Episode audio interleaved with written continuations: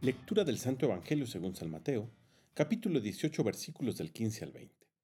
En aquel tiempo Jesús dijo a sus discípulos, Si tu hermano comete un pecado, ve y amonéstalo a solas. Si te escucha, habrás salvado a tu hermano. Si no te hace caso, hazte acompañar de una o dos personas para que todo lo que se diga conste por boca de dos o tres testigos. Pero si ni así te hace caso, díselo a la comunidad y si ni a la comunidad le hace caso, apártate de él como de un pagano o de un publicano. Yo les aseguro que todo lo que aten en la tierra quedará atado en el cielo, y todo lo que desaten en la tierra quedará desatado en el cielo.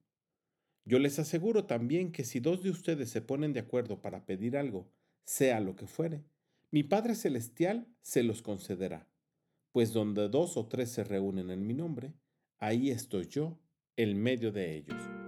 Palabra del Señor.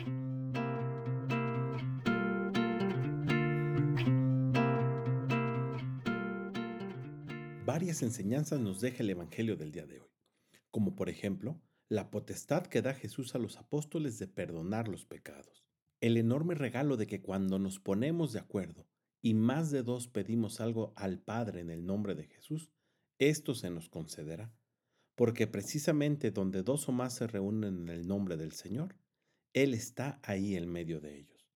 Pero quisiera detenerme en la primera parte del Evangelio, donde Jesús nos enseña cómo reprender o corregir a nuestros hermanos. En muchos lugares, por costumbre, por cultura o tradición, estamos acostumbrados que cuando corrijo al otro, se debe de demostrar que yo soy el mejor o que corrijo porque puedo. Pero Jesús nos enseña que la corrección tiene que ser en privado.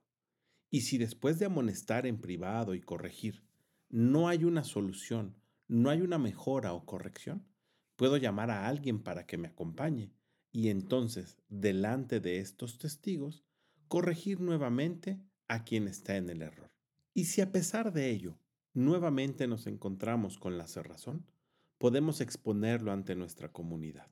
Nuestra comunidad Puede ser nuestra familia, nuestro grupo de amigos, nuestros compañeros de trabajo o nuestros hermanos en la iglesia.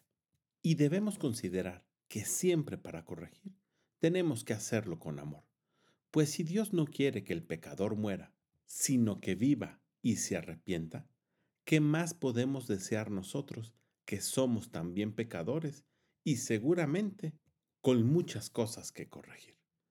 Pidamos pues al Espíritu Santo que nos conceda en todo momento el amor, la humildad y la prudencia para saber corregir a nuestros hermanos y también tener los oídos dispuestos y atentos para escuchar las correcciones que ellos puedan hacernos. Que tengas un gran día y que Dios te bendiga.